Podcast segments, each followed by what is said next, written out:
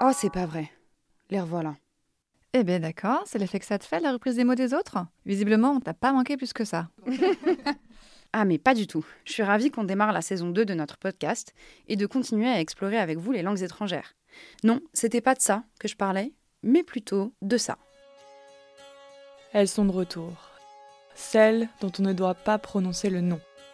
Et qui ont pourtant mille et une appellations. Si on vous dit écraser les tomates, traverser la mer Rouge, avoir ses ours ou ses coquelicots, c'est bien sûr des règles que nous avons choisi de vous parler pour démarrer la saison 2 des mots des autres. Même si on parle de plus en plus ouvertement des menstruations, elles restent encore relativement taboues. Et ça a laissé des traces dans les langues étrangères. Il existe énormément d'expressions pour les désigner, tantôt prudes, tantôt crues, et bien souvent étonnantes. Cette inventivité linguistique, on vous propose de l'explorer cette semaine en 5 épisodes sur 5 jours, soit la durée moyenne des menstruations.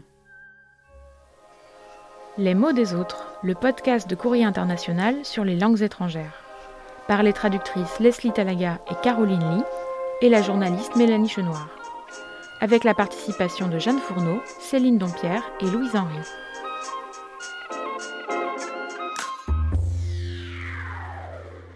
L'une des premières choses qui me frappe, c'est qu'en grec, on appelle les menstruations katéménia, un mot qui nous a donné katimini.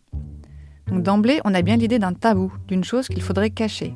Au Moyen Âge, les ecclésiastiques voyaient d'un mauvais œil le sang menstruel, qu'ils associaient à la sorcellerie. On disait donc des femmes qui avaient leurs règles qu'elles prenaient le catimini, c'est-à-dire qu'elles restaient enfermées en cachette pendant leurs règles. C'est vrai que quand on regarde toutes les expressions pour désigner les règles, ça tient parfois vraiment du nom de code.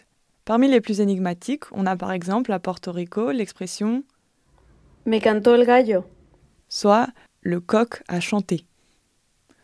Ce qui est drôle, c'est que certains ont choisi à l'inverse d'y aller franco, avec des appellations très imagées. C'est le cas par exemple de cette expression utilisée aux Pays-Bas, De rode bieten zijn overgekookt. qui veut dire les betteraves ont débordé. Ah oui, là, c'est clair, les betteraves qui dégoulinent, on a bien l'image en tête. La couleur rouge se retrouve de manière générale dans beaucoup d'expressions sur les règles. En ukrainien, les règles sont aussi appelées les invités de Tchervonorad, en référence à une ville de l'Ouest dont le nom signifie la ville rouge. On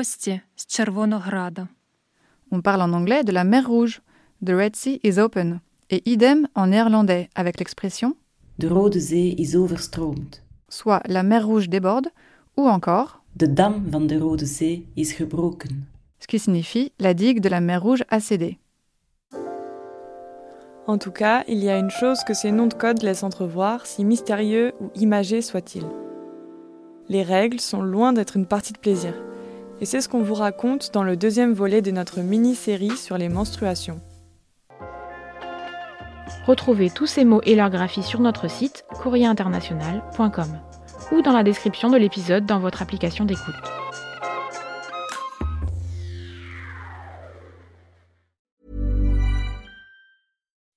When you make decisions for your company, you look for the no brainers. If you have a lot of mailing to do, stamps.com is the ultimate no brainer. Use the stamps.com mobile app to mail everything you need to keep your business running with up to 89% off USPS and UPS. Make the same no brainer decision as over 1 million other businesses with stamps.com. Use code PROGRAM for a special offer. That's stamps.com code PROGRAM.